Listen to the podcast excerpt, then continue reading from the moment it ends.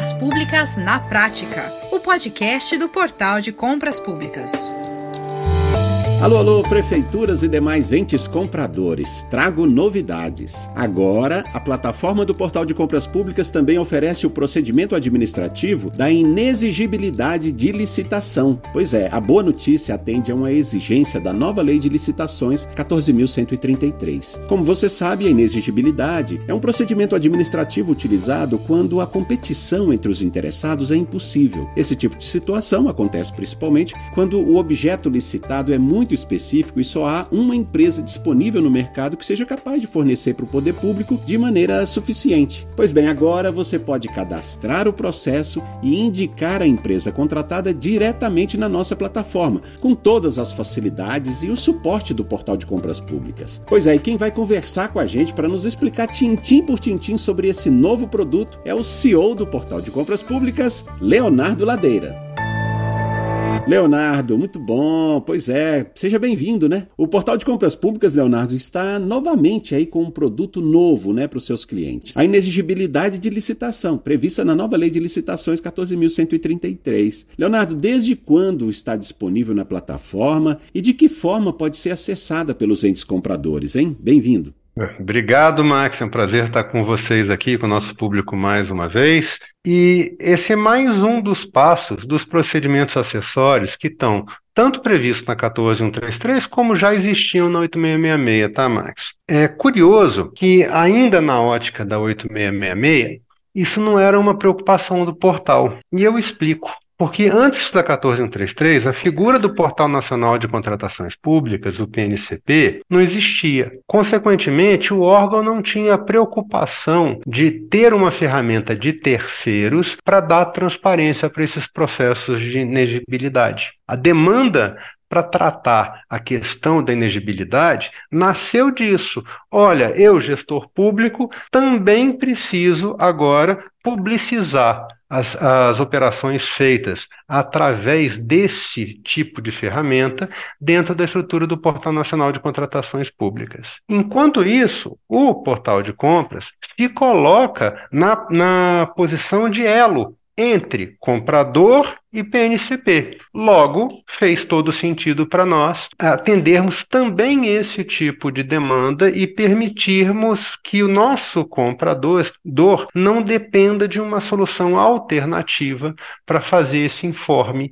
dentro da, da estrutura do PNCP. E possa usar o portal de compras públicas como esse, esse elo também nesse tipo de, moda, de modalidade. Foi essa a nossa motivação, Max. Isso já está disponível para todos todos os nossos compradores e isso funciona tanto de forma manual, é, dentro da nossa interface de cadastro de processos, para permitir que um comprador que ainda não tenha uma integração via sistema do, do RP deles, é, lance as informações que ele precisa para o portal de compras públicas e, de forma automática, a gente mantém atualizado o que acontece no PNCP, também disponibilizando isso no formato da API, onde direto do trabalho que ele, da ferramenta que o gestor público usa no dia a dia das operações internas do órgão onde ele atua, isso possa acontecer literalmente nesse desenho do elo mesmo. A gente conecta através da nossa API com a ferramenta de gestão né, do ente público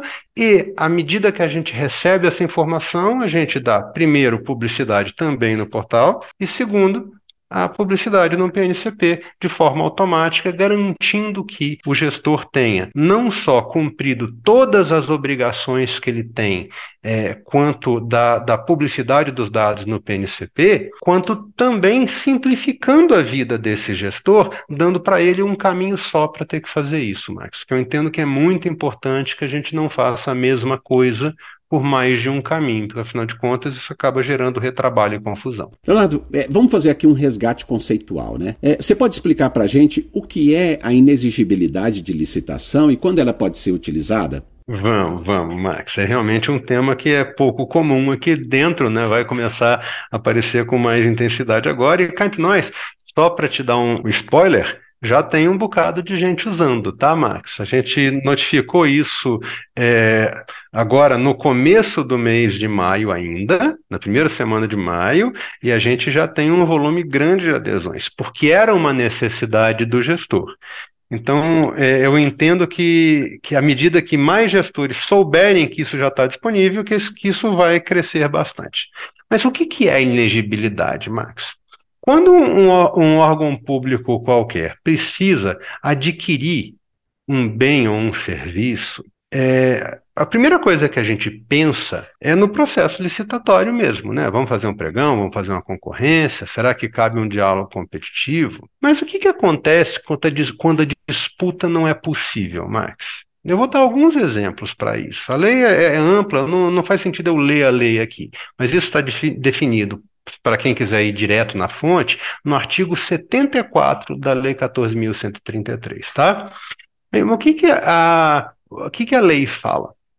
Que tem situação, que quando tem uma situação que a competição é inviável, a gente pode fazer uso do processo de inegibilidade. E quando que essa competição é inviável? Quando você tem, por exemplo, é, uma demanda de algum produto ou de algum serviço que ele é de fornecedor único no Brasil. Imagina que você está, é, sei lá, comprando um equipamento de informática que precisa ser compatível com o seu parque tecnológico do, do seu órgão, ou seja, não pode ser um, um, um, um serviço, um equipamento genérico, e que aquele equipamento só tem um representante, só tem um produtor dentro do Brasil. Não faz sentido ter, é, criar um processo licitatório onde você vai ter um participante só. Diga de seria inclusive contraproducente em vários aspectos, porque ia, mesmo que tenha essa única proposta, ele não ia poder, ele teria que republicar, tentar, tentar obter mais fornecedores, isso não vai acontecer. Então, quando você tem um, um cenário onde você tem um fornecedor só, cabe a inegibilidade. Quando você está querendo contratar um profissional do setor artístico, por exemplo, não adianta fazer uma concorrência, ah, eu quero é, contratar é, um músico tal. Você não vai conseguir é, disputar preço com isso. Ele tem uma planilha. Não adianta comparar o preço do músico A com o do músico B. São cenários diferentes. Inclusive, tem regras muito específicas para entender quais são os limites financeiros para esse tipo de contratação, tá, Max? Exatamente para evitar abuso desse, desse argumento que eu dei aqui agora. Quando que faz sentido contratar e até que preço faz sentido que um órgão contrate o artista A, B ou C? E isso tem uma relação direta com o, o porte do município, com as, com as receitas desse município, para a gente não ter aí um cenário de mau uso do dinheiro público. E você também tem um cenário onde você precisa contratar um serviço de natureza predominantemente intelectual, seja de, um, de, um, de, um, uma pessoa, de um especialista específico, seja de uma empresa com uma determinada capacidade.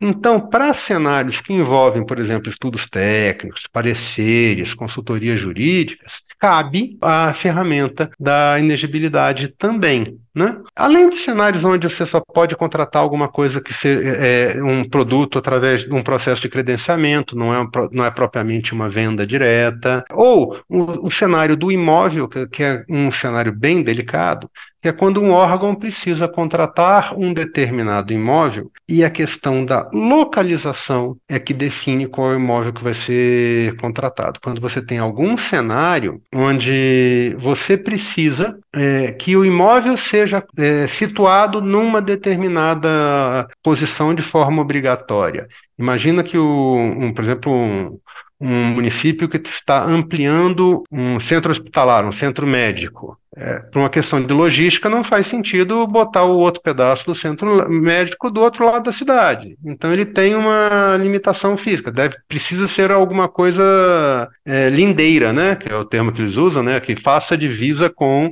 a estrutura atual. Se fica numa posição que só tem um, você tem que alugar aquele objeto, aquele imóvel, se você quiser levar esse projeto para frente. Aí nesse tipo de cenário, a gente tem a figura da inegibilidade, que é muito usada e é muito relevante no dia a dia do, do, do gestor público e agora com mais transparência ainda, porque é um processo que sempre gera algum tipo de dúvida, como é que você está gastando o nosso dinheiro, né, senhor gestor, é, com essa transparência e essa integração direta com o PNCP. Pois é, muita gente confunde a inexigibilidade de licitação com a dispensa de licitação. É diferente, né? São duas coisas completamente diferentes, Max. Inegibilidade, não existe a possibilidade da disputa. A dispensa de licitação é um cenário onde não vale a pena financeiramente, o custo do processo licitatório vai ser maior do que o objeto adquirido. São, são cenários completamente distintos aí, tá? Inclusive mecânicas muito distintas. É, na dispensa de licitação, você vai até ter a possibilidade da concorrência, entre um ou outro. Ele só tem um processo simplificado, por quê? Porque a gente está falando de valores que é, vão onerar mais a administração pública na própria execução do processo do que na compra propriamente dita. Então, essa é a, é a principal diferença entre um assunto e outro. Num, a, a disputa é impossível. No outro, ela é uma disputa que não faz sentido financeiro que aconteça. Perfeitamente, Leonardo. Mais claro impossível, né? Então, Max, vamos dar uma repassada em tudo? Inegibilidade acontece quando a gente não tem condição de disputa.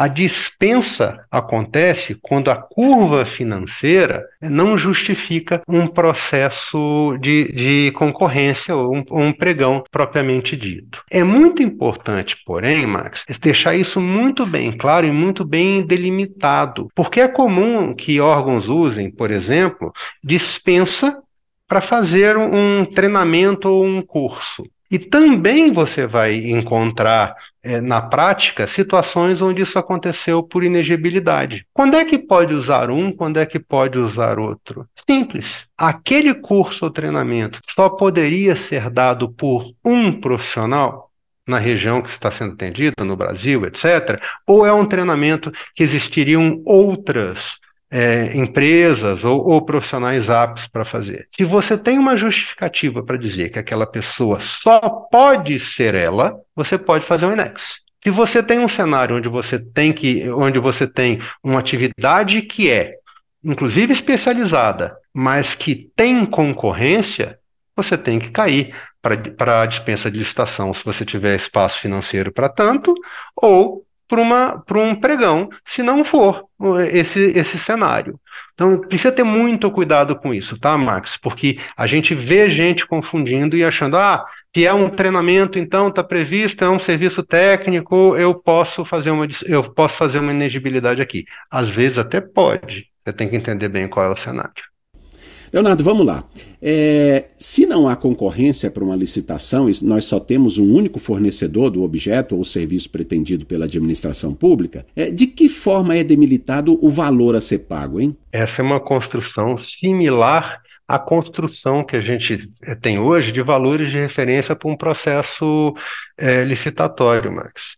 É, qual é a prática de mercado que vai acontecer para aquele tipo de, de serviço? Qual é, o que, que tem sido praticado é, de valor? Depois que a administração pública justifica a escolha da modalidade, ele, a administração pública tem a obrigação de demonstrar que aquele valor que está sendo praticado naquele, naquela inegibilidade está de acordo com a prática de mercado, para evitar algum tipo de abuso. Então, por exemplo, voltando ao caso do, do treinamento pelo, pelo especialista específico. É preciso deixar absolutamente claro e demonstrável que aquele valor que está sendo cobrado não, não foge à prática, inclusive do próprio especialista naquele cenário. Dessa forma, ou a gente vai utilizar uma média do preço cobrado pela empresa, ou vai utilizar, ou, ou pelo especialista, né, ou vai utilizar uma consulta em banco de dados para outros processos que foram similares e a gente vai montar uma composição do preço de referência baseado exatamente na prática daquilo que já foi executado previamente por, por aquele licitante, por aquele contratado, no caso, né? não é uma licitação. Muito bom. Agora, Leonardo, segundo a Lei 14.133, nos casos de inexigibilidade de licitação, o poder público deve utilizar a contratação direta. Porém, é necessário seguir uma série de critérios né, para que os princípios da licitação sejam observados. Que critérios são esses e, e quanto à documentação exigida, quais são os cuidados, hein, Leonardo? Posso, posso sim, Max. A inegibilidade é um processo é, razoavelmente complexo quando a gente vai avaliar é, o passo a passo dele. Ele só, ele só é simples na questão da disputa que não acontece, Max. Mas observe que para você justificar uma inegibilidade e, evidentemente, encaminhar isso para um processo de contratação direta, o, o processo tem que ter sido instruído do início de formalização da demanda, ou seja, eu preciso de um DOD, igualzinho a um outro processo licitatório, uma concorrência, uma licitação. Eu preciso fazer uma estimativa de despesa, né, que vai estar sendo calculada, como a gente já falou, em base da prática do mercado, de forma principal, dando atenção da questão da cesta de preço que está prevista na lei. Eu preciso de pareceres jurídicos e técnicos que demonstrem que é um cenário sem concorrência, que precisa demonstrar que aquilo, que aquela contratação se enquadra dentro das opções de, de contratação e que existe a impossibilidade da concorrência. Eu preciso também, enquanto órgão público, demonstrar da mesma forma que existe uma compatibilidade da, da previsão dos recursos orçamentários com aquele compromisso que está sendo a, assumido, ou seja, isso tá, tem que estar tá dentro daquilo que está no meu orçamento, não dá para ficar fazendo maluquice em cima disso, não. Eu preciso justificar dessa forma a razão da escolha desse contratado, é o único fornecedor, é, é o, é o especialista é, maior do Brasil nesse tema e exige-se um, um, um, trabalho mais detalhado em cima disso. É, eu vou, em cima da, da, pesquisa de preço, justificar a contratação, que observe que estimativa de preço pode variar em cima de, de, de, de fatores que não são de fácil levantamento. Por exemplo, Max, na hora que você está contratando um artista para fazer algum trabalho, você tem que avaliar o deslocamento desse artista e o preço dele pode variar em função desse, dessa exigência maior ou menor de deslocamento. Então você tem um preço ali que pode flutuar dentro do, dentro do razoável. E, evidentemente, isso precisa ser autorizado pela, pela autoridade competente. É uma instrução de processo razoavelmente complexa, não é um processo simples de fazer. E eu entendo que exatamente porque ele é um processo que está abrindo mão da disputa, ele tem uma obrigação ainda maior de transparência para poder dar tranquilidade tanto para os órgãos de controle como para a sociedade como um todo, que aqui dali foi feito dessa forma porque ele de fato não, não, não existia sentido em tentar fazer isso de forma diferente. Então a gente vai falar em DOD, a gente vai falar em, em, estudo técnico preliminar, a gente tem que falar também na parte da análise de risco dessa contratação, e vem sempre a pergunta do que, que acontece se eu não contratar, ou dentro dessa contratação, o que, que pode acontecer de errado. Termo de referência é necessário da mesma forma, porque até sem esse termo de referência, como é que você encaixa aquela prestação de serviço? Está vendo? Ele é, uma, ele é um processo é, de aquisição bem complexo. Ele só não tem a camada da disputa propriamente dita, mas ele é tão complexo administrativamente quanto um pregão, uma licitação, se não for mais complexo. Pois é, Leonardo, agora vamos lá, eu quero ver uma coisa aqui contigo. Muita gente questiona que procedimentos como a inexigibilidade comprometem a transparência das contas públicas. Você, né, CEO da maior plataforma privada de pregão eletrônico do país, que sempre defendeu a transparência, como que você avalia esse tipo de situação, esse tipo de questão, hein, Leonardo? Vamos lá. Eu vou ser taxativo. A inegibilidade bem feita não, comp não compromete em nada a administração pública. E a transparência é um ponto que está muito bem calcado na nova legislação.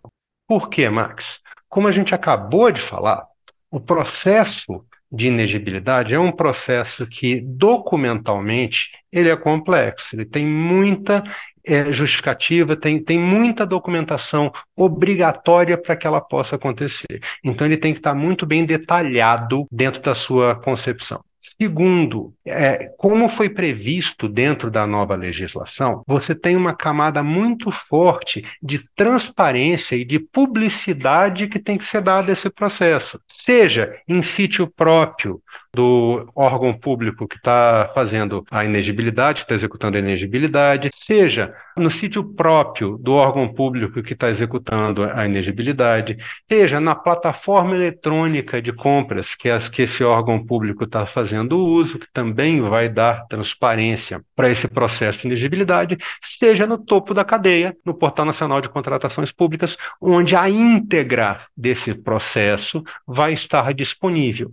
Então, a gente tem assegurado em mais de uma camada que toda a população brasileira, da, do, do, cidadão comum até o órgão de controle, claro, vai ter acesso à a, a, a, íntegra do que justificou aquela inegibilidade. Ela, bem feita, ela vai estar é, garantida na sua transparência e na sua execução de forma clara e objetiva. Ela, mal feita, Max, não vai ter como varrer para debaixo do tapete. Aí a gente está falando de outras ferramentas que estão previstas também na, na, nova lei de licitações e contratos e que são decorrência não do processo de elegibilidade, mas de atos que seriam inadequados para a figura do gestor público. Perfeito, Leonardo. Agora, para finalizar, o portal de compras públicas é conhecido por estar rapidamente atualizado, né, com cada nova norma da lei de licitações. É, a plataforma está preparada para atender a todas essas exigências, Leonardo? O que, que os entes compradores é, podem esperar da plataforma em se tratando de inexigibilidade de licitação?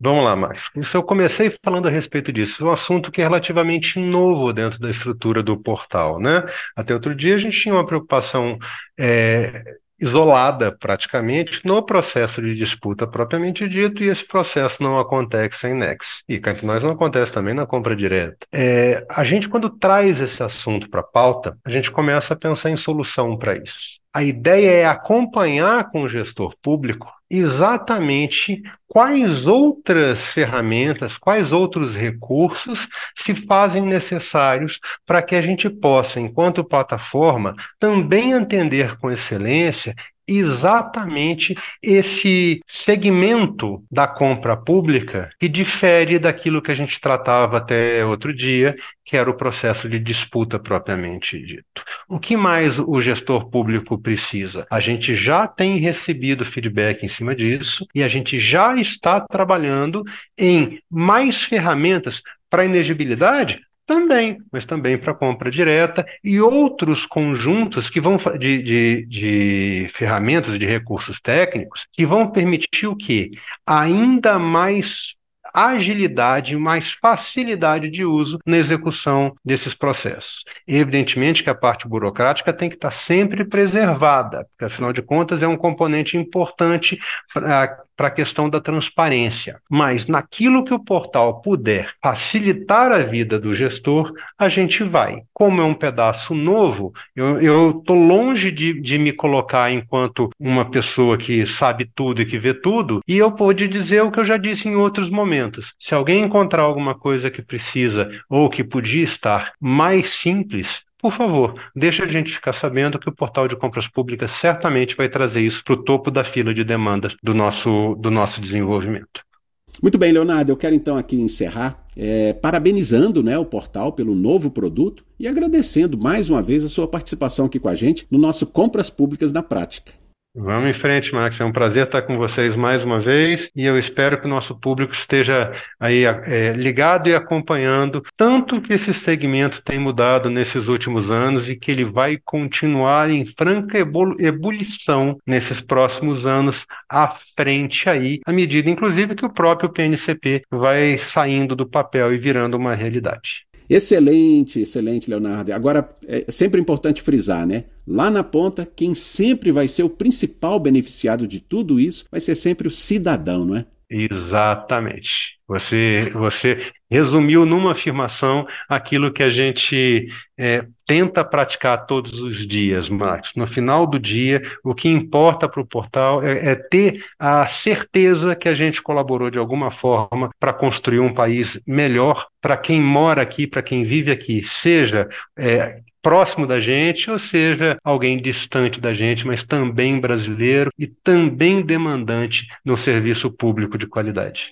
É isso aí. Pois é, nós estamos então com essa novidade, né? E se você precisa realizar então uma contratação que se enquadra nas características da inexigibilidade de licitação, agora você pode contar com o apoio da plataforma do portal. E se ficou alguma dúvida, entre em contato com a gente. O nosso telefone para todo o Brasil é 3003 5455. De novo, 3003 5455. Um grande abraço para você e até a próxima. Você ouviu Compras Públicas na Prática, o podcast do Portal de Compras Públicas.